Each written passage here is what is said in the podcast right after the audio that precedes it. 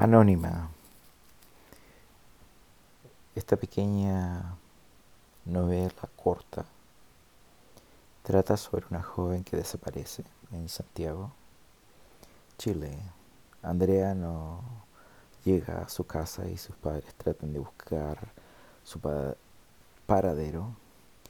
A los esfuerzos de la policía local y un joven escritor ayudan a, encontrar evidencias que podrían, pondrían la vida de él en peligro.